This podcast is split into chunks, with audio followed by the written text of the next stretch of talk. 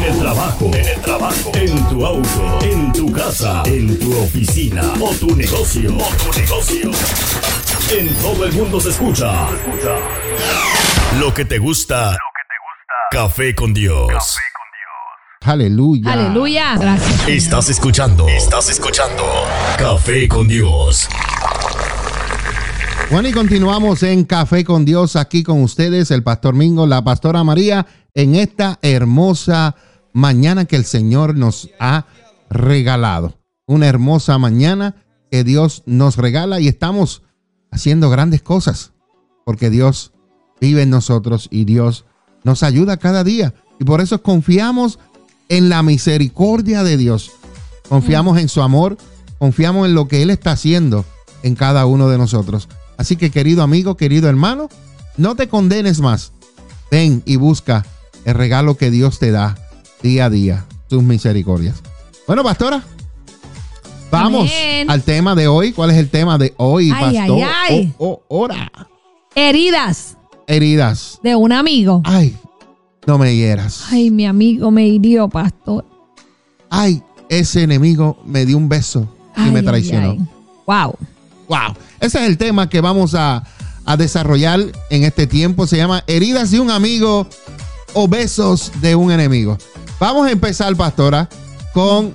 Vamos a empezar con esto, pastora. Vamos a buscar la opinión. Vamos a buscar los comentarios de la gente. Vamos, ¿Qué, ajá. qué prefieres tú? ¿Heridas de un amigo o besos de un enemigo? Vamos a ver quién ¿Quién es el valiente? el valiente o Yes. quién es la valiente que nos diga, yo prefiero mejor esto, yo prefiero mejor lo otro. Así que vamos a ver quién es el valiente o quién es no es la valiente. Vamos a ver. Vamos a ver, vamos a ver. Pastora, ¿qué usted Yo prefiere? quiero que comente. Pues mira, esto, yo sé, te voy a llevar la, la contraria, porque los dos no podemos Ah, opinar no, igual. no, no, no, no vengas a llevarme la contraria, No, porque tú sabes porque- sucede. Porque es que tenemos que echarle un poquito de chispa, Ajá. ¿ok? A este tema. Ok. Pero yo sé cuál es tu... tu- Ah, porque ya yo te la dije por el aire. No, no, no, no, no, no. Entonces, yo voy a pensar como las personas que nos están escuchando. Ok. Yo ¿Y prefiero... cómo son las personas que te están escuchando? ¿Qué tú crees que opinan las personas? que Yo nos creo están que van a decir las heridas de un amigo. ¿Tú crees? Sí, porque a veces los amigos nos hieren porque nos dicen la verdad. Mm, ok. Y, Y- no nos gusta que nos digan la verdad. Podemos preguntarle a Cintia. Cintia, ¿qué tú prefieres? ¿Las heridas de un amigo o los besos de un enemigo? Cintia. Las heridas de un amigo. ¿Las heridas de quién? La verdad. La me digan verdad. ¿Y por qué, Aunque me hieran. ¿Y por qué quieres las heridas de un amigo? Bueno, porque al decir la verdad, pues no nos sentimos heridos como están diciendo la verdad. Están diciendo la verdad. Claro. Y aunque te hieran. Ok, está bien. ¿Algo más? ¿Y no prefieres los besos de un enemigo? Mm. No. No. Wow, ok, muchas gracias por tu participación. Saludito a la hermana Cintia Cepeda. Eh, el hermano Julio de la Cruz dice que él prefiere las heridas, De las heridas de un amigo. Eso es lo que ella, lo que ella prefiere. Yo voy a hacerle un paréntesis. Ajá, Yo tuve una amiga por 20 años porque ella Ajá. partió con el Señor. ok. Y ella me corregía mucho, me regañaba mucho. Y yo me incomodaba, me dolía porque pues ella era como más, más tranquila que yo Ok. y yo era la rebelde. Tú eras Entonces la cuando rebelde. ella me confrontaba en algo que yo dije y me decía, Mara, no debes de decirle eso así, tú sabes. Ok. Yo me enojaba, pero yo sabía que ella estaba correcta. Pero me enojaba porque me decía la verdad. Preferimos las heridas de un amigo. Vamos a preguntarle a la hermana Blanca qué es lo que ella prefiere. Bueno, me, sali- me salió el voicemail. Ay, no. me salió el voicemail. Está descansando. Está descansando, que está descansando. Pero la gente prefiere las heridas de un amigo. Vamos, alguien más, algún valiente alguien más, alguien valiente de los que están conectados. conectados, que digan qué prefieren ustedes, las heridas de un amigo o los besos de un enemigo. ¿Qué prefiere usted? Mm, Pastora prefiere las heridas de un amigo.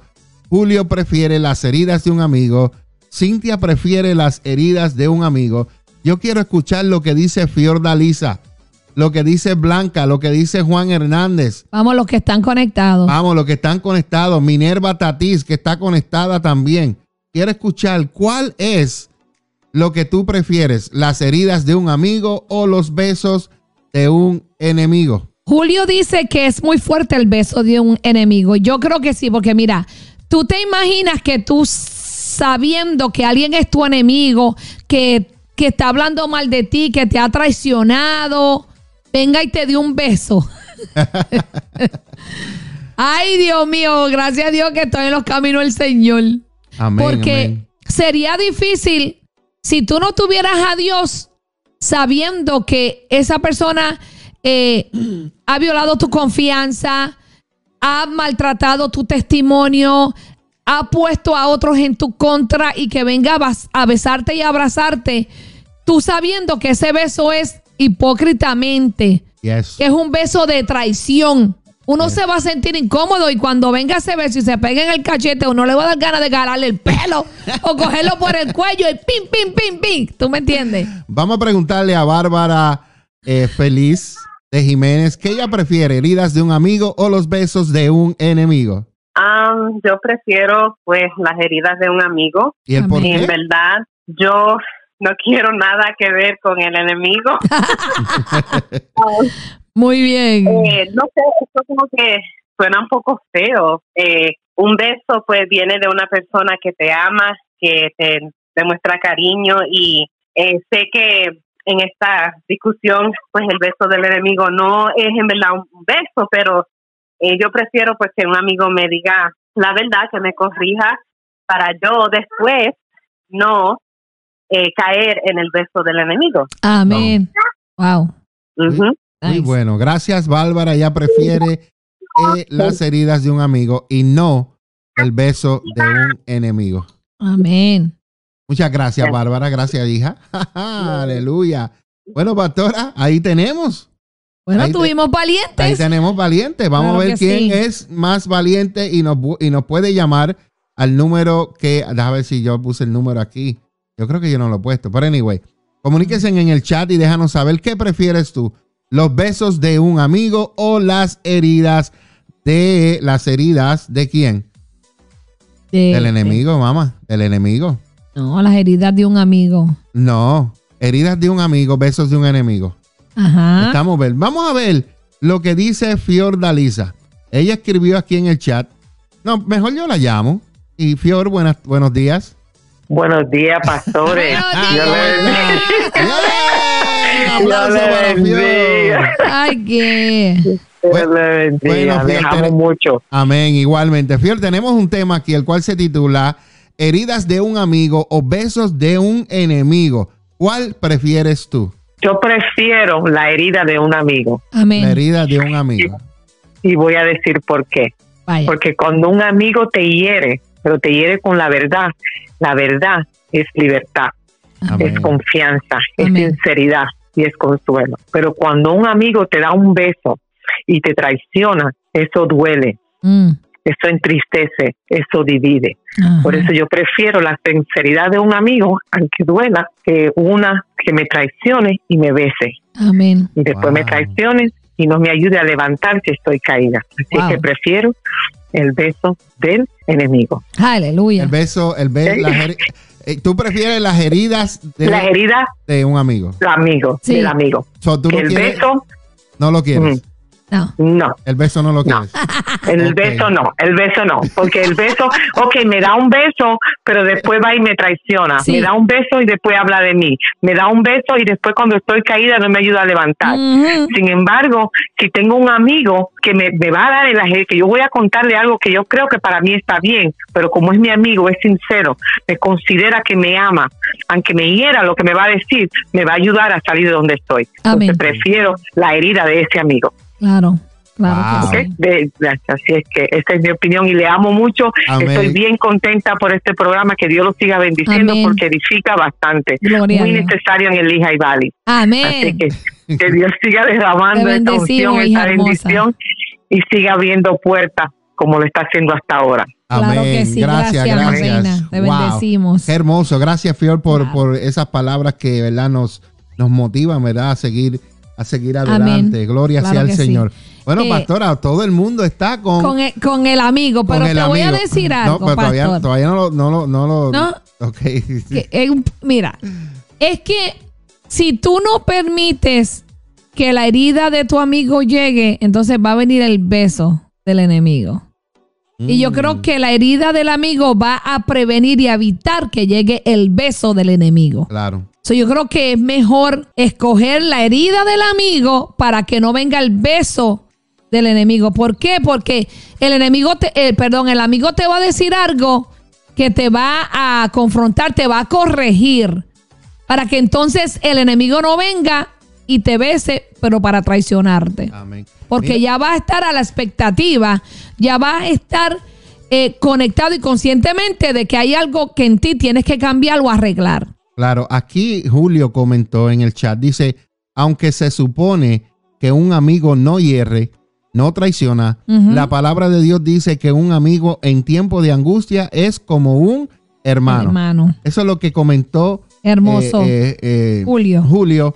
Juan Hernández nos dice, se confidió tu amigo y se perdona y él es di, no sé, se disculpa y vuelve un amigo. Amén. Eso es lo que, lo que hace.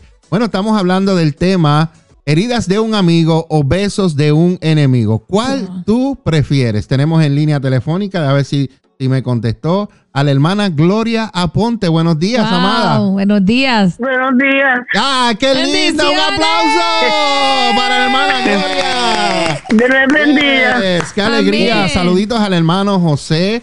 Gracias Ay, por, sí, por el, contestarle el teléfono y por ser parte de- de- del programa hoy en Café con Dios, el cual estamos hablando heridas de un amigo o besos de un enemigo. Enemigo. Hermana Gloria, ¿qué usted piensa? ¿Qué usted prefiere? ¿Las heridas de un amigo o esos besos de un enemigo? Las heridas de un amigo, yo prefiero. Lo prefiere. Explíquenos el por qué prefiere eso y explíquenos el por qué usted no prefiere el beso. Bueno, porque en las heridas de un amigo, pues yo tengo la oportunidad de, de ayudarlo para que esas heridas sanen, ya sean emocionalmente o ya sean emocionalmente o como sea, ¿verdad? Y entonces, besos de un enemigo, pues besos, besos de un enemigo, pues no, no tengo mucho, o sea, no tengo mucho que decir. Quizás es lo recibo, ¿verdad? Y eso, pero no, no lo preferiría. Mm.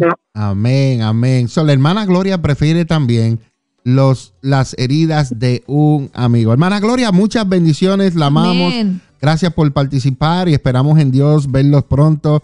Dele un beso y un abrazo a su esposo, al hermano José, y los amamos mucho. Amén. Bendiciones. Amén. Amén. Bendiciones, hermana. Amén. Amén. Amén. Amén, amén. Un aplauso para la hermana Gloria Yes, que participó con nosotros en Gracias, el día Señor. de hoy. Qué bueno, Amén. gloria sea el Señor. Bueno, pastora, creo que llevamos el 100% opina acerca de esto, que ellos prefieren las heridas, las heridas de Yes. el amigo. Yo voy a llamar a alguien aquí, a alguien que yo aprecio mucho. Y Yo quiero ver, yo quiero que él participe en esta hora. Yo lo voy a llamar, vamos a ver si él me contesta el teléfono. Vamos a ver. Vamos a ver. Así que heridas de un amigo o heridas de un amigo o los besos de un enemigo. Enemigo. ¿Cuál prefiere usted? ¿Cuál prefiere usted? ¿Las heridas o los besos? Dejen en los comentarios por aquí. Eh, Juan Hernán, espera a ver quién fue el que comentó. Eh, por aquí alguien comentó y dijo, eh, pero recordemos que heridas de un, que un amigo, recordemos que heridas que un amigo te hace. ¿ok? Hay que perdonar y el que no perdona no tiene vida eterna. También se supone que un amigo no hiere, no traiciona, ¿verdad? Y Vidi Quiñones nos dijo, el beso de enemigo es lo peor que sucede al ser humano porque el amigo jamás, jamás debe traicionar. Por tal razón, la herida de un amigo se puede sanar con amor. Amén. ¡Wow! ¡Qué hermoso! Buenos días. Nice. Vamos a ver quién está por aquí. Vamos a ver si, si me contestó o es la máquina. Estamos tratando un tema el cual se titula eh, Heridas de un amigo o besos de un enemigo. Y estoy llamando a la Florida, donde está calientito.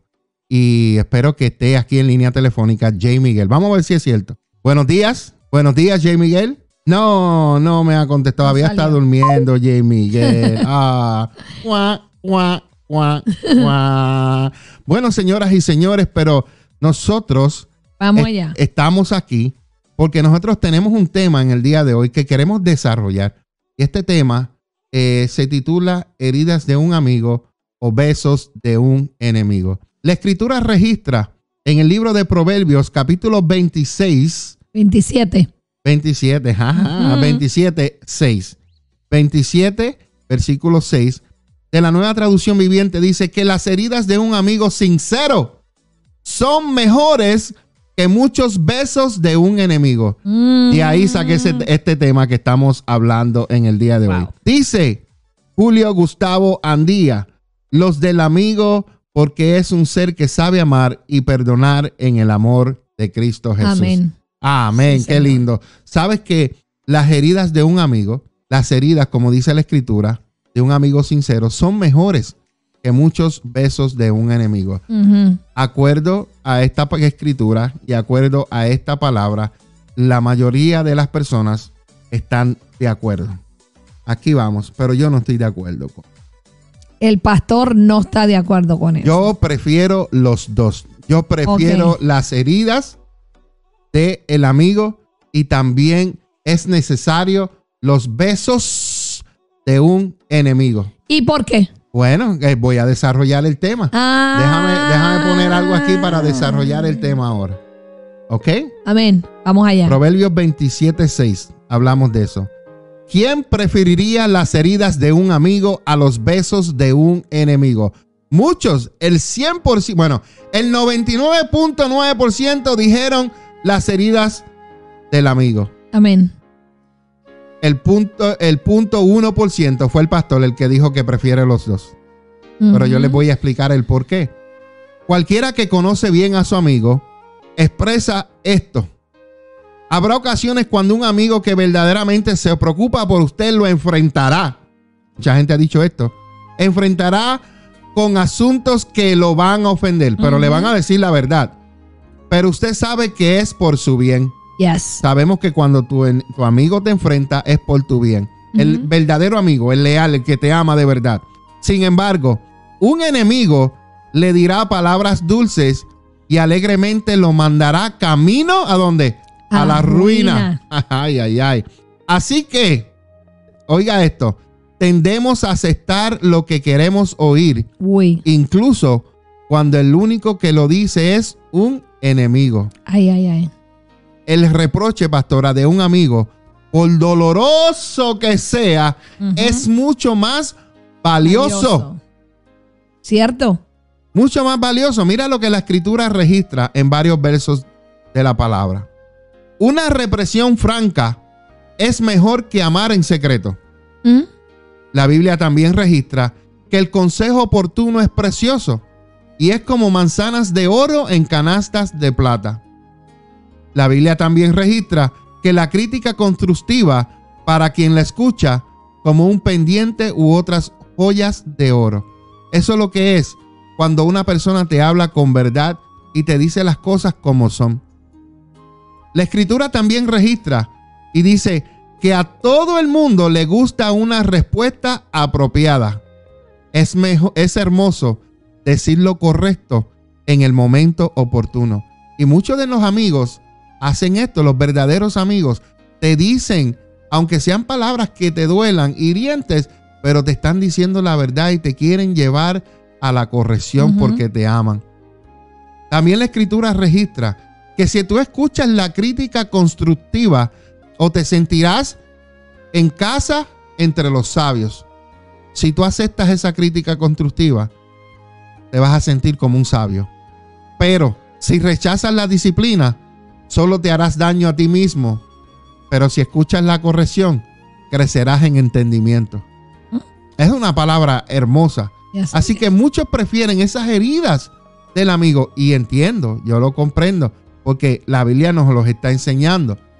Pastora, ¿qué dice el Salmo 141.5? El Salmo 141.5 nos dice, deja que los justos me golpeen. Que dejen que los justos te golpeen. Me golpeen. Ajá. Sí. será un acto de bondad. Si me corrigen, es un remedio calmante. No permitas que lo rechace. Wow. O sea, que si me corrigen, pues me van a remediar, Yes. me Es van a ayudar, es un acto de bondad. me van a, a corregir, a sanar. Aunque tú sientas en el momento que es un golpe, Yes. pero te están ayudando. Sí. Y aunque sea herida, Mm, ese amigo lo hace porque te ama. claro. En esto David escribió y él dice que ser reprendido por alguien es un, es un acto de bondad. Mm, En realidad, a nadie le gusta recibir críticas. ¿A cuánto Mm. le gusta recibir críticas? a nadie. Pero aquel que te ama te critica porque es una crítica que te quiere con- Construir. construir. Mm, Pero no todos la aceptan. yes. Todos pueden ser beneficiados por estas críticas constructivas cuando vienen de personas sabias y tú, que eres el recibidor, las recibes con humildad. Yes. David indicó que hacer, qué hacer con las críticas de alguien en respeto. Y te voy a dar tres puntos. Número uno, nunca rechaces cuando alguien te viene a ayudar, a darle un consejo, una crítica constructiva, alguien que te ama, que quiere lo mejor para ti. No rechaces ese consejo. Mm, Considéralas como un acto de bondad. Amén. Y número tres, guárdalas en silencio y no repliques. En otras Ujú. palabras, no contestes ni digas Yes. nada. Guárdalas en tu corazón y medita. Si ponemos en práctica estas indicaciones, tendremos bajo control la manera en que reaccionamos ante las críticas y estas serán productivas en vez de destructivas. Ujú. Posiblemente cuando tu amigo te llama la atención o cuando tu amigo te aconseja o te corrige, lo hace porque te ama. Ujú. Y esto tú tienes que atesorarlo en tu corazón. Yo siempre le digo a mis hijos, naturales y espirituales, cuando yo les hablo o les doy un consejo, es porque papá se interesa. Amén. Es que porque papá está pendiente. claro. Si a papá no le importara, papá no dijera nada. Exacto. Te dejara que fueras por ahí y te pasara lo que te tiene que pasar. Pero cuando el padre está atento, cuando el padre está pendiente, ahí está el padre y viene al rescate a dar consejos, a enseñar. Y posiblemente en ese momento tú te sientas herido, pero después vas a decir, wow, papi tenía razón, mami tenía razón. Continuamos, pastora. Claro.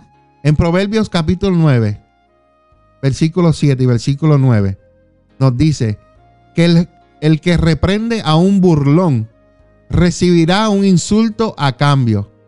El que corrige al perverso saldrá herido. Por lo tanto, no te molestes en corregir a los burlones, solo ganarás su odio. En cambio, corrige a los sabios y te amarán. Mm, Instruye a los sabios y se volverán aún más sabios. Enseña a los justos y aprenderán aún más. ¿Qué significa esto, pastora? Esto significa que cuando te vienen a reprender o cuando te vienen a corregir, tú vas a actuar de dos maneras. ¿Vas a actuar neciamente o vas a actuar sabiamente? Aquí no hay de otra. No hay de otra actúas neciamente, como burlándote, o actúas sabiamente y recibes lo que te quieren decir. La manera en que tú reacciones ante las críticas lo indicará. Cuando alguien lo corrija, en vez de responder despectivamente o replicar con un sarcasmo, escuche lo que se le está diciendo. Aprenda de sus críticos. Este es el camino a la sabiduría. Y la sabiduría comienza con el conocimiento de Dios. Pastora. Amén. Y, y es que lo primero que debemos de hacer para nosotros aceptar esas heridas o esas críticas constructivas dejar nuestro orgullo al lado. Yes. Hay muchas personas que no aceptan corrección de nada ni, ni por nadie. Por nadie ni de nada. Entonces, eso se llama tener orgullo porque nos creemos Yes. que somos perfectos, nos creemos que siempre tenemos la razón y nos creemos que todo lo que hacemos lo hacemos bien. Yes. Entonces, muchas veces cuando esa persona es orgulloso, no va a aceptar ninguna corrección. Se va a creer que lo sabe más, es sabio y que es lo que él dijo y así se va a quedar. Yes. Entonces, lo primero que debes de hacer es pedirle a Dios que examine tu corazón y decirle al Señor si hay algo que no me permite recibir tu corrección, yo necesito que lo remuevas. Yo siempre tenía la última palabra. A mí no me gustaba la corrección. Porque yo no es que me creía que lo sabía todo, sino que no aceptaba que me corrigieran. Porque era autoritativa. Yo tenía que hacer las cosas a mi manera. Era impulsiva también. Entonces, cuando me venía la corrección, chocaba. No la recibía. Pero entonces después veía con lo que tropecé, con lo que me golpeé. Después veía cómo me caí. Entonces, en ese proceso, quien estaba ahí para darme la mano era ese amigo, esa amiga, para levantarme. Pero no quise la corrección, no quise escucharlo, no quise hacerlo. ¿Por qué? Porque había una espina de orgullo. Y mucha gente hoy, aún en la iglesia, no quieren recibir corrección. Mejor se van. Yes. Mejor se van. Porque no necesitan que los corrijan. O hay otros líderes que no quieren corregir porque tienen miedo de que se le vacíe la iglesia. Sin embargo, Correcto. tenemos la iglesia llena de personas que no maduran, no crecen por falta de corrección. Por falta de que sean instruidas. La palabra dice, mi pueblo perece por falta de conocimiento. Entonces, nosotros, por el amor de Cristo, debemos de, con esa sabiduría que Dios nos ha dado a través de su conocimiento, poder ayudar a esos que necesitan ser instruidos, corregidos, nuevamente encaminados a la verdad. Porque como líderes que Dios nos ha escogido, no podemos ver que un ejemplo, Pablo, por decirlo un nombre, vaya caminando por un camino que lo va a llevar a un barranco y lo dejemos. No podemos, debemos de corregirlo. Aunque a Pablo le duela que le, prohibi- le, le prohibimos que fuera por ese camino. Yes. Aunque a Pablo se, la, se lastime y le digamos, ese amigo no te conviene, esa amiga no te conviene, ese trabajo no te conviene, ese viaje no te conviene ir. Porque cuando nos dicen que no nos conviene, eso no es lo que Dios tiene para ti, nos herimos. Nosotros mismos nos herimos porque queremos nuestra voluntad. So, debemos de examinar nuestro corazón, debemos de dejar a un lado el orgullo y aceptar cuando estamos mal y cuando necesitamos que nos corrijan, nos exhorten para poder lograr el propósito y la voluntad de Dios.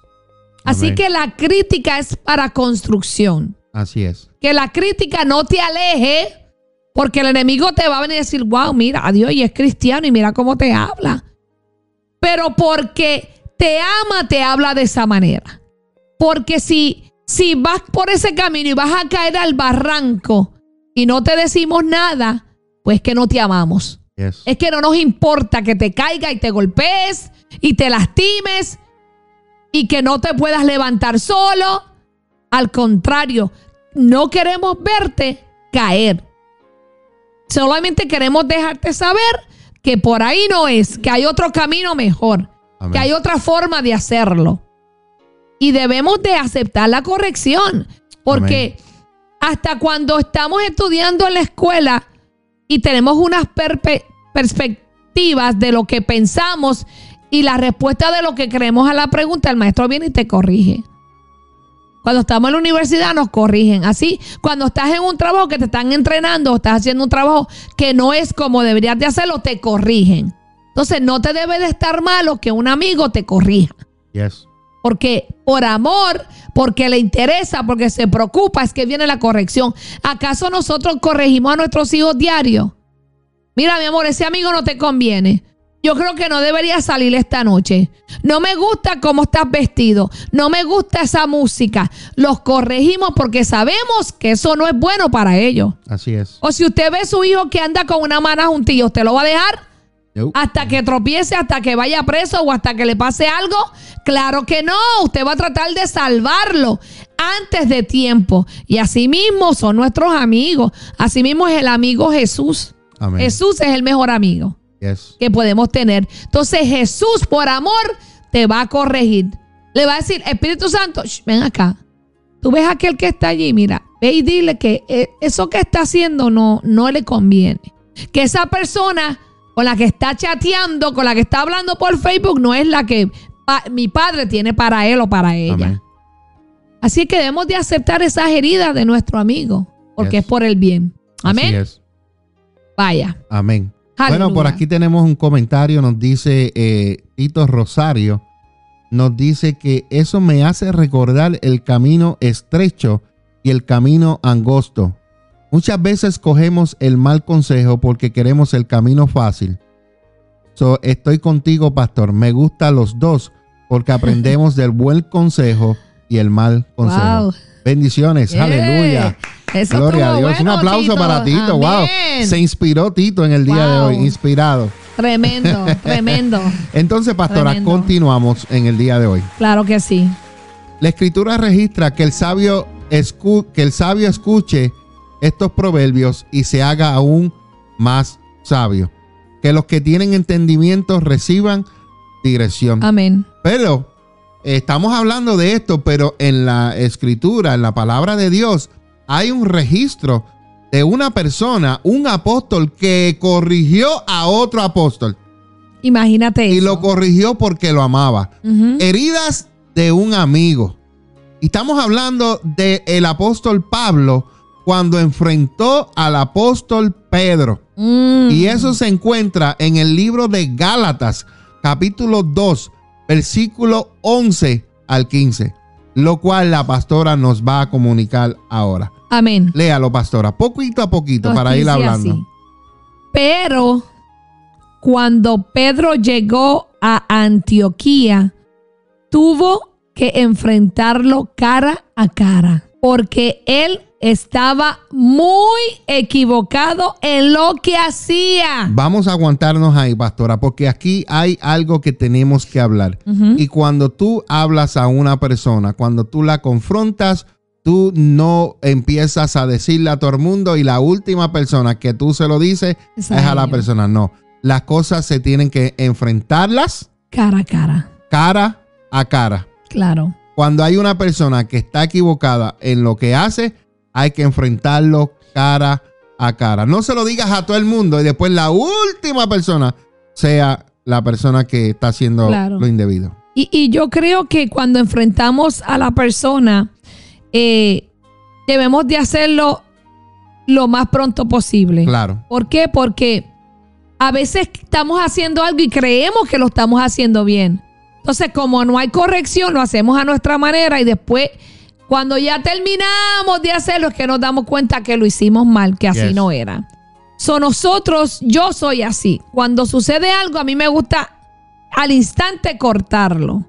Porque no le quiero dar alas al asunto, no le quiero dar alas a la persona para que crea que está haciendo lo correcto cuando en realidad se está haciendo daño o está dañando a otros. Yes. Así que debemos de hacerlo inmediatamente, pero con amor. Amén. Amén. Entonces, continúe leyendo, pastora. ¿Qué dice el, El- número 12? 12 dice, cuando llegó por primera vez, Pedro comía con los creyentes gentiles. Los creyentes gentiles eran todas aquellas personas que no eran judíos. Judíos. ¿Ok? quienes no estaban circuncidados. Pero después, cuando llegaron algunos amigos de Santiago, Pedro no quiso comer más con esos gentiles. Pedro estaba comiendo con un grupo, pero cuando llegaron los amigos de Santiago, dejó ese grupo Que eran judíos, los amigos de Santiago. para ir con ellos. Tenía miedo a la crítica de los que insistían en la necesidad de la circuncisión. Aquí Pedro fue un poquito hipócrita. Claro. Mira, se sentó con los gentiles, ¿verdad? Los que no eran judíos. Cuando llegaron los amigos de Santiago, porque eran judíos, pues Pedro dejó a los gentiles y se fue con los judíos. Porque tenía miedo de lo que iban a decir. Es como que yo esté sentada comiendo con el grupo de gente de la calle que tienen otras creencias pero estamos comiendo, ¿verdad? Porque pues tenemos una amistad. Pero cuando llega la gente de la iglesia, pues yo dejo a esa gente y me voy con los de la iglesia Los porque tengo miedo de lo que los de la iglesia van a decir. Yes. Ay, la pastora estaba sentada con esa gente. ¿Cómo es que yo me siento con un grupo de mujeres, verdad? Que trabajan en la calle. O mujeres que no crean en Dios, que, que son pariseras, que les gusta tomar, que les gusta darse su juca. Pero yo estoy comiendo con ellos porque a pesar de todo yo las amo. Amén. Porque a pesar de todo son mis hermanas en Cristo, aunque ellas no lo hayan reconocido. Entonces de momento veo el grupo de las muchachas de la iglesia que vienen y yo dejo el primer grupo porque tengo miedo de lo que las cristianas van a decir de mí. Eso fue lo que Pedro hizo. Sigo. Sigue. Como resultado, otros creyentes judíos imitaron la hipocresía de Pedro e incluso Bernabé se dejó llevar por esa hipocresía. Entonces que estaba arrastrando a otras personas a hacer, Hacer lo y mismo. él era un líder, un líder de la iglesia, Imagínate. el mayor líder. Imagínate eso. Entonces, no podemos ser así. O es o no es. Yes. O estás o no estás. Tú tienes que ser siempre el mismo. No podemos de imitar o pretender. Sigo. ¿Qué, qué fue lo que hizo Pablo cuando él vio esta actitud hipócrita del apóstol Pedro? ¿Qué fue lo que hizo según el versículo 14, pastor? Vamos allá.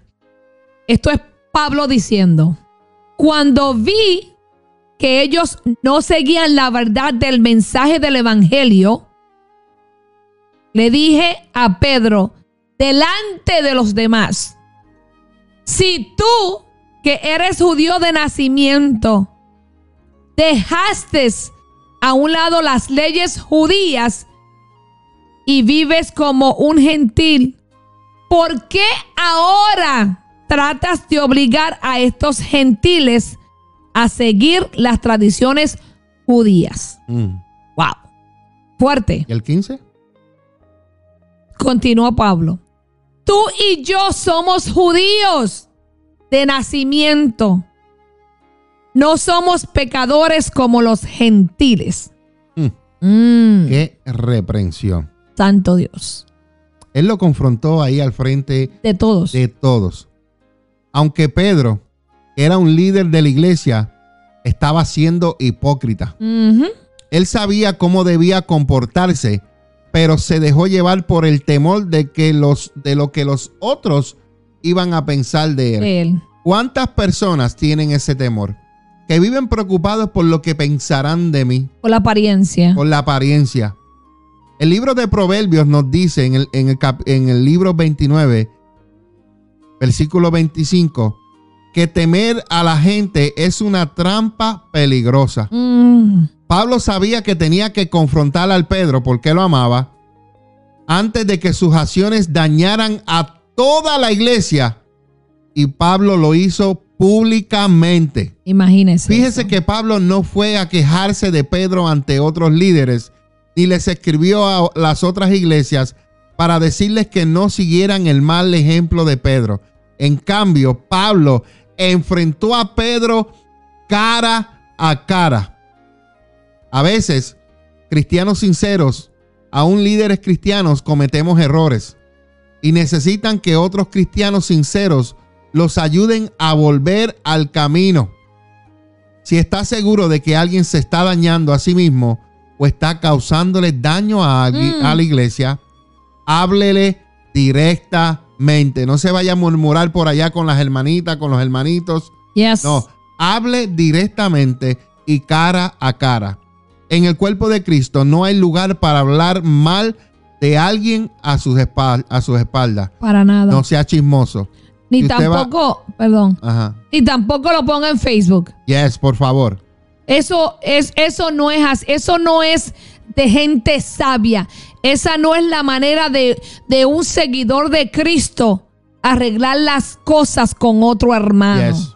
no se es. esté poniendo tan bajo y poniendo las cosas que usted está pasando en Facebook.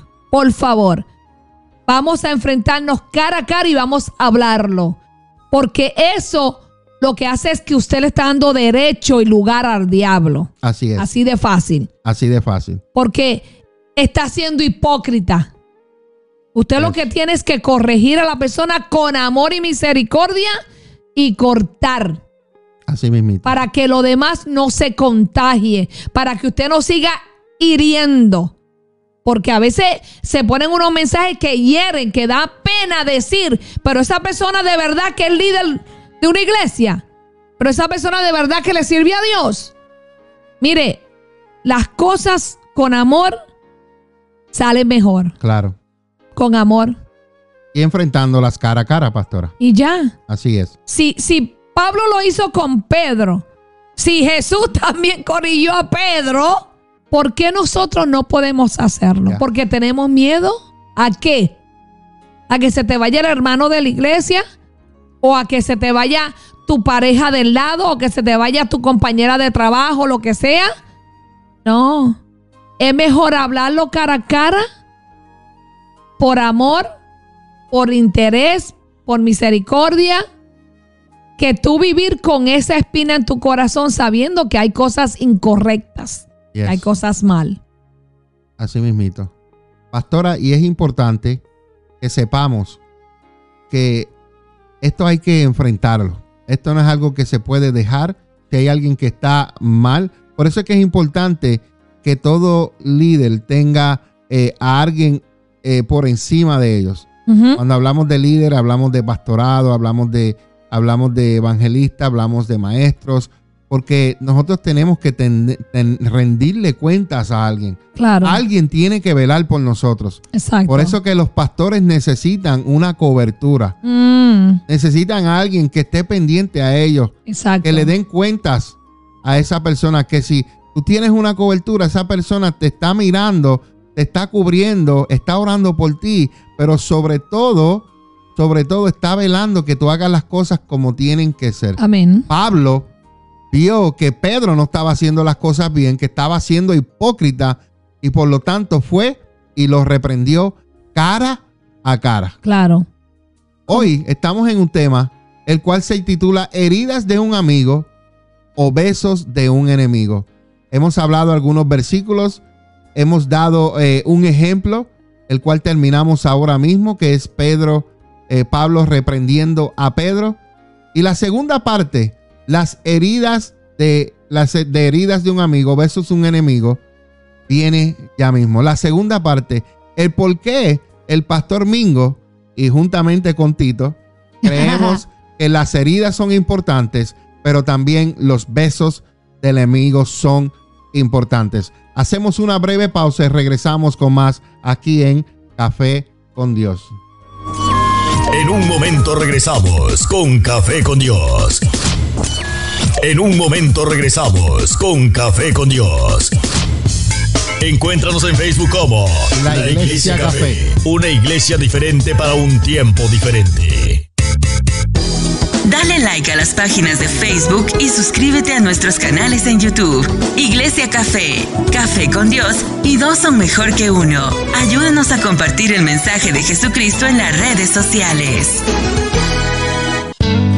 Estás escuchando Café con Dios, con los pastores Mingo y María Meléndez de la Iglesia Café, comunidad de amor, familia y esperanza. Continuamos. Continuamos.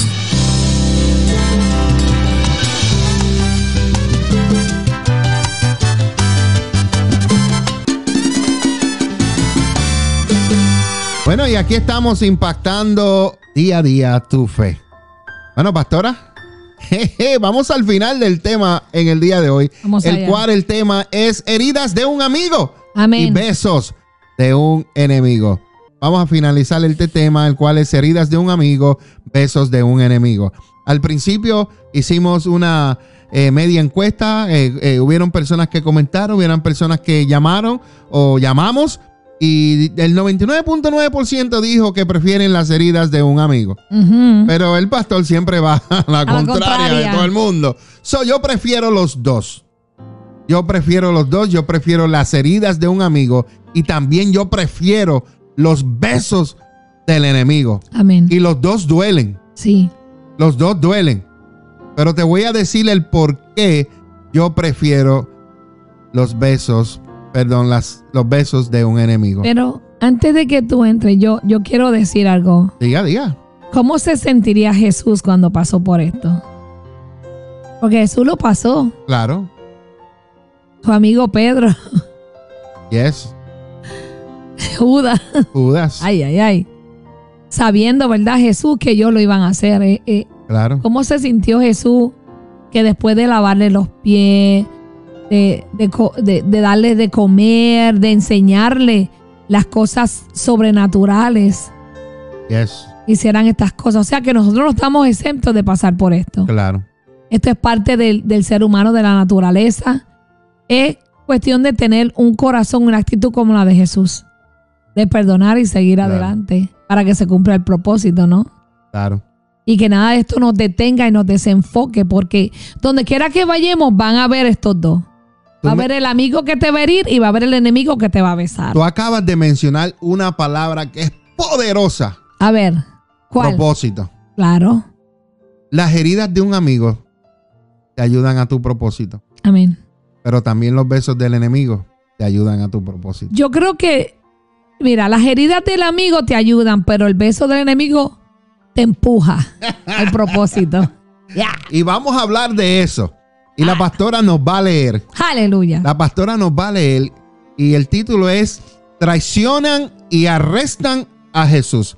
Y eso se encuentra en el libro de Mateo capítulo 26, del 47 en adelante. Y leemos de la nueva traducción viviente. Adelante, pastora. Esta palabra cuando yo la leo me, como que la siento. Me, Yes. me, me, me, me duele. A mí me duele eh, eso que Jesús pasó, ¿no? Imagínense. Wow. Mateo 26, del 47 al 56. Búscalo en su Biblia, márquelo. Para que usted no sea un, un, un enemigo besucón. Amén. Vamos allá. Mientras Jesús hablaba, llegó Judas, uno de los doce discípulos, junto con una multitud de hombres armados con espadas y palos. Oye, multitud. No vino solo, o sea que había muchos. Los habían enviado los principales sacerdotes y los ancianos del pueblo. Yikes. O sea que tu enemigo no va a venir solo. Tu Yes. enemigo va a venir con refuerzo. El traidor. Judas había acordado con ellos una señal. Ojo con tu enemigo. Hay que velar todas las señales que hacen. Yes. Esta fue la señal. Sabrán a cuál arrestar cuando lo salude con un beso. ¿Con un qué? Beso. Un beso. Wow. Wow. Cuidado con esos besucones. Yes. Mm. Judas le había dicho a la multitud que arrestar que arrestará Mm. a quien él saludara con un beso. Wow. Este no era un arresto realizado por soldados romanos bajo la ley romana, Mm. sino por los líderes religiosos. Mm. Judas identificó a Jesús no porque fuera difícil reconocer quién era él entre todos, sino porque había aceptado ser el acusador formal en caso de que fuera llamado a juicio. ¿Mm? Judas, Judas los llevó a uno de los lugares que Jesús utilizaba para apartarse, donde no habrían curiosos que interferieran con el arresto. Mira qué bien conocía a Jesús. Mira qué bien Judas conocía dónde Jesús se iba a apartar a orar con el Padre. Mira que lo conocía tanto, tanto como un amigo. Y, y esto no, nos enseña, pastor, que Porque Judas era amigo de Jesús. esto- Vamos a continuar leyendo. Yo te estoy diciendo una verdad que está Sí. escrita en la escritura. Judas era amigo de Jesús. Pero aquí podemos ver que aún en tu tiempo con Dios, tu enemigo sabe dónde te metes. aún en tu tiempo con Dios, el enemigo está presente. yes. Y está pendiente qué es lo que haces. Claro, Dónde te mueves, dónde te colocas. exacto. O sea que tu enemigo a veces te observa más de lo que tú lo observas a él. A veces tu enemigo te conoce más de lo que tú lo conoces a él. Yes. Cuidado. Seguimos leyendo. Ya, siga leyendo, pastora. Entre paréntesis, Judas le había dicho a la multitud que arrestaran a quien él saludara con un beso, ¿verdad? ¿Verdad que sí? El versículo 49, pastora. Entonces Judas fue directamente a Jesús. Y mira lo que le dijo. Saludos, rabí, Que significa maestro. maestro. Wow. ¿Lo Exclamó y le dio el beso. Lo saludó, Saludos, maestro, rabí. y te- le dio un beso. ¡Mua! Uno. Jesús le dijo, amigo mío. No, no, no, no, no me gusta como le ay, dijiste. ay, ay, ay. Lo voy a decir yo. Vamos, Lo voy a decir yo. dale. Cuando Judas entró, le dijo, saludos, rabí, y le dio un beso. Wow. Y al instante Jesús le dijo, amigo mío, adelante, haz lo que viniste a hacer. ¡Ah! Mira qué bien conocía Jesús, Jesús. a Judas, que lo llamó su amigo. Yo te lo dije al principio, que Judas era amigo de Jesús. Amén. Te lo dije. Y lo llamó amigo. Jesús conociendo lo que Judas va a hacer, Jesús, Jesús no lo le reprochó. Lo renegó. Él Jesús no, le dijo nada. Simplemente le dijo, amigo, adelante, ven y haz lo que viniste a hacer. Y tampoco lo trató indiferente. No, ni lo miró de reojo, ni No. por encima del hombro. Ni lo rechazó. Le dijo, amigo, haz Ven. lo que viniste a hacer. Wow. Entonces lo los otros agarraron a Jesús y lo, arras- lo arrestaron. 51. Pero uno de los hombres que estaban con Jesús sacó su espada e hirió al esclavo del sumo sacerdote cortándole una oreja. ¿Quién fue ese? Ya mismo lo decimos, sigue leyendo. A veces tus amigos están ahí también. Cuando está Yes. tu enemigo, está tu amigo. Los dos se juntan. 51. Guarda tu espada, dijo Jesús. Los que usan la espada morirán a espada. O sea, Pedro, el Yes. amigo, fue el hombre que le cortó la oreja al esclavo. Y eso está en Juan 18, 10. Claro, Pedro quería impedir, pastora, lo que se consideraba que era una derrota. Pero no era una derrota, era algo que tenía que suceder porque era el propósito que Jesús tenía que, Que cumplir cumplirlo. aquí en la tierra. Sin embargo, no comprendían que Jesús tenía que morir para obtener la victoria. Wow. Pedro se estaba oponiendo a lo que tenía que pasar. Salió en defensa, pues no está mal, pero entonces se estaba oponiendo a lo que tenía que suceder. Jesús, sin embargo, demostró su compromiso perfecto con la voluntad de su Padre. Su reino no avanzaría con espada, sino con fe y obediencia. Wow. Aunque Pedro se levantó para defender a Jesús, hay otra, en, en otra eh, Versión. Eh, versión, no, no, ahí mismo, lo vas a leer ahora en el 53, léelo ahí mismo. ¿Qué dice ahí? ¿Qué le contestó Jesús a Pedro? ¿No te das cuenta de que yo podría pedirle a mi Padre que enviara a miles de ángeles para que nos protejan y Él los enviaría de inmediato? Mira la seguridad de Jesús. Si yo quiero defenderme, yo lo que tengo que pedirle a mi papá, papi, mándame mil ángeles ahora. Y ayúdame. de inmediato, ¡pum! Están ahí. Pero Jesús sabía que él tenía que pasar por Esto. ahí. Tenía que pasar. Pero el 54, ahí viene el pero. pero si él lo hiciera, Mm. Si Él lo hiciera, o sea, si Dios, em, si Jesús pidiera ayuda a Dios y Dios enviara a los miles de ángeles, ¿cómo se cumplirían las escrituras que describen lo que tiene que suceder Wow. ahora? E- Eso los que los están escuchando y tienen su Biblia abierta o no la tienen, ustedes tienen que subrayar eso. Porque hay alguien que trató de impedir que se cumplieran las escrituras. Yes. Y ese fue Pedro. Yes. Puede decir, wow, Pedro se levantó a defender a Jesús. Jesús podía llamar al, al Padre que enviara miles de ángeles. No necesitaba a Pedro. Pero Jesús sabía que la escritura se tenía que cumplir y que lo que tenía que suceder tenía que suceder. Y Jesús dijo, la palabra clave es lo que tiene que suceder ahora. Claro. Era el tiempo, era el tiempo donde Jesús iba a ser entregado, donde Judas fue a hacer lo que tenía que hacer porque se tenía que, Que cumplir. cumplir. la escritura. Siga, pastora, en el 55. 55. Luego Jesús le dijo a la multitud, ¿acaso soy un peligroso revolucionario para que vengan con espadas y palos para arrestarme? Pero mira lo que les pregunta también. ¿Por qué no me arrestaron en el templo? Porque no era el tiempo.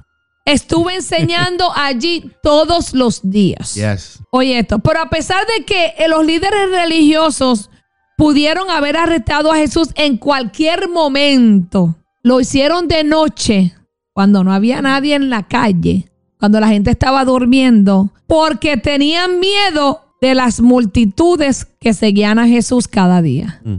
Porque eran muchos, Yes. eran más que ellos, 56. Pero todo esto sucede para que se cumplan las palabras de los profetas registradas en las escrituras. No hay más nada que decir. Los besos del enemigo van a hacer que se cumpla lo que Dios ha dicho sobre tu vida.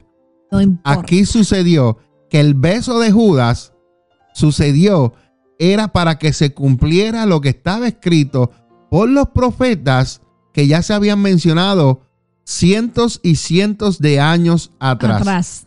Ese beso que todo el mundo lo ve, wow, qué traición. No, no, no. Eso era para que se cumpliera lo que ya se había dicho. Si Judas no hubiera besado al maestro, el maestro no hubiera volvido a la gloria que tenía con su padre antes de la creación del mundo. Claro. En ese momento, pastora, después que sucedió eso, todos los discípulos abandonaron a Jesús Y y huyeron. Unas horas antes, pastora, Mm, estos mismos hombres habían declarado que preferirían morir antes, Antes. que abandonar a su Señor. Y así nos pasa. Y así nos pasa. Que nuestros momentos difíciles nos abandonan y huyen. Esos que dicen que van a estar contigo, pase Yes. lo que pase. Que nunca van a dejar tu amistad.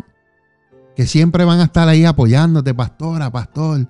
Pero Ahí en el momento duro, Difícil, de tormenta. fuerte, en el proceso más fuerte, te abandonan y te niegan, te rechazan. Pero lo que debemos de entender es que estas cosas son necesarias para que se cumpla lo que Dios ha dicho que haremos, Claro. que son esenciales para cumplir el propósito de nuestra vida aquí en la tierra. Vamos a sufrir traición, hipocresía, nos van a vender, Yes. Nos van a vender, nos van a abandonar, pero el propósito se va a cumplir. Yes. Porque el propósito es en ti, para ti, por ti.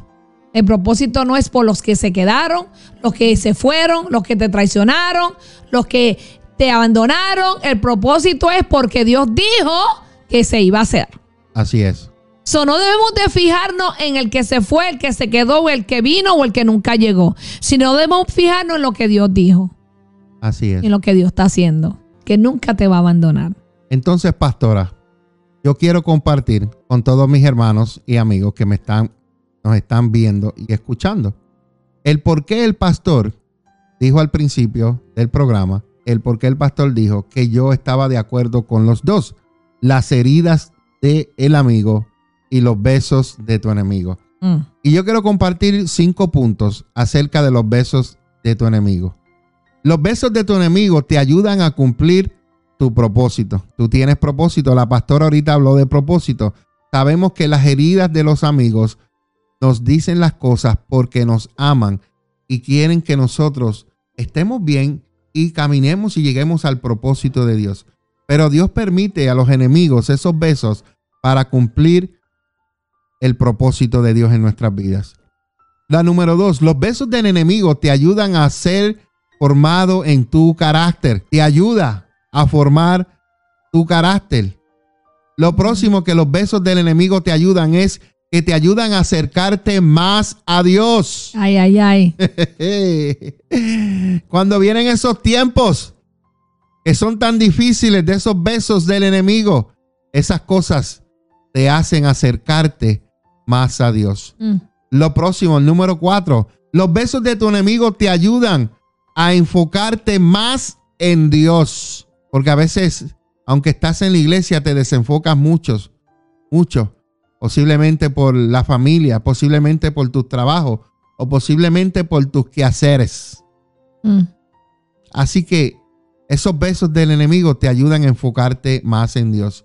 Y el número cinco, los besos de tu enemigo te ayudan que tu paciencia crezca. Y yo creo que el amor también. Que el amor, porque aprendes a, amar la la gente. La humildad, la mansedumbre, Sí. todas estas cosas. El amor, porque aprendes a amar la gente porque amas, no por lo que te hacen, te dan, por lo que dicen, sino que amas como Dios nos ama. Claro. Y yo le doy gracias a Dios por todos esos judas, esos enemigos. ¿Sabe por qué? Porque Nos ayudan a cumplir el propósito, sirvieron. forman nuestro carácter, nos ayuda a acercarnos más a Dios porque oramos más, porque tenemos que orar por nuestros Amén. enemigos. Amén. Nos enfocamos más en Dios y nos ayuda a crecer en paciencia. ¿Sabe lo que puedo ver? ¿Qué puede De ver, esos- amada? enemigos que, que sirvieron como de escalones Yes, para que siguiéramos, claro. siguiéramos adelante. Que esos besos lo que hizo fue un despertar, despertó una vista más profunda, despertó sentimiento de un amor, crecimos en sabiduría, en paciencia. Nos ha enseñado mucho Yes. el beso del enemigo. Así es que no te enfoques en el beso del enemigo. Enfócate en lo que ese beso te ha ayudado a completar Claro. hoy en día. Que ¿Cómo? cuando hables de ese enemigo, tú hables en victoria, no en derrota. Claro. Que lo que has obtenido, sorry, pastor, Ah, que lo que has obtenido ha sido porque ese beso te impulsó a lograrlo yes. que no te desenfocó, que no te robó, no te desconectó, no te entretuvo, al contrario, te fortaleció y te empujó para seguir cumpliendo el propósito. Amén. Amén. Vaya. Mira, mira lo que sucede. Mira lo que sucede cuando, nos enemi- cuando los enemigos llegan a nuestras vidas. En el libro de jueces hay muchas historias acerca de cómo los israelitas se alejaban de Dios. Mm. Y por alejarse de Dios, Dios permitía que sus enemigos entraran a sus tierras. Y mira, te voy a leer de aquí rápido. Jueces capítulo 6. Dice, versículo 1. Dice que los israelitas hicieron lo malo ante los ojos de Dios. Entonces el Señor los entregó a los madianitas durante siete años. Siete años los enemigos atacando a Israel. Wow. Ellos eran tan crueles que los israelitas hicieron escondites en los montes, en las cuevas y en lugares, lugares fortificados. Mm. Cada vez que los israelitas sembraban sus cultivos, venían estos, estos enemigos de Israel, de Amalek y del pueblo oriente, y atacaban a Israel, y ellos destruían las cosechas y se llevaban todas las ovejas, las cabras, el ganado, los burros, y dejaban a los israelitas sin comer. Wow. Estas personas eran tantas que cuando venían parecían una plaga de langosta y se llevaban todas sus posesiones. Así que Israel se moría de hambre en manos de los madianitas. Y aquí viene lo que te quiero enseñar. Dice en el versículo 6 al final. Entonces los israelitas clamaron al Señor por ayuda. Mm. Y el número 7 dice, cuando clamaron al Señor a causa de los madianitas, el Señor les envió un profeta. Wow. Ellos clamaron porque se vieron que sus enemigos, y eso es lo que hace y permite Dios, que tú seas, si tú bajas la guardia, los enemigos te van a atacar, pero esos enemigos te van a ayudar a que tú regreses y vuelvas a donde tienes que estar colocado y buscar a Dios. Por eso es que yo dije al principio que tanto las heridas del amigo son buenas, pero también los besos de los enemigos son buenos, porque esos te ayudan a volver a encontrar el camino cuando te has apartado. Mm. Y los enemigos Dios los usa para llamarte a ti la atención. Sé que sabemos que hay veces que hay traición. Sabemos que hay veces que hay dolor, cuando nos hieren, especialmente cuando estas personas no son amigos, sino que pues prefirieron ser nuestros enemigos. Pero esas personas Dios las usa con propósito. Tú lo que tienes es que preguntarte, Señor, ¿qué tú quieres Mm, que yo aprenda de esto? sí, Señor. ¿Qué tú quieres, Dios, que yo aprenda? ¿Qué tú quieres? ¿Qué tú quieres? ¿Qué tú quieres? ¿Qué tú quieres, Dios, que yo aprenda de esto? Y Dios te va a enseñar y te va a revelar es lo que Dios quiere enseñarte. Wow, qué historia, pastora. Her- Hermosa. Y hermosa. terminamos to wrap this up. Último comentario, pastora, porque verdaderamente que este tema es muy bueno. Es que tenemos que entender que estas cosas son necesarias, que no lo vamos a experimentar una vez. Esto es parte de nuestro diario vivir. Claro, Pero cuando tú estás enfocado o enfocada en tu propósito, esas cosas lo que hacen es que te dan más fuerza. yes, Tú debes de entender, mira, aquí cuando Pedro hizo lo que hizo, Judas hizo lo que hizo, permitió que el propósito se cumpliera. yes, Entonces, las heridas de tu amigo y el beso de tu enemigo son necesarias yes, para cumplir tu propósito. Que viene gente a tu vida y tú le das confianza, le das oportunidad, los amas y después se van y te traicionan. Es normal que suceda. Eso no debe de detenerte. Eso no debe de desenfocarte. Al contrario, eso debe de dejarte saber que estás caminando bien y correctamente. amén. Porque si no vienen las heridas de tu amigo o no viene el beso de tu enemigo, significa que no estás haciendo nada.